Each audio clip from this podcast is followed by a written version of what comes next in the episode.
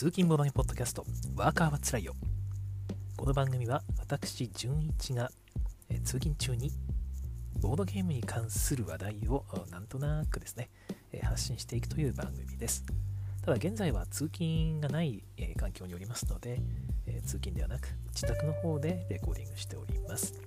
ではどうぞお楽しみください。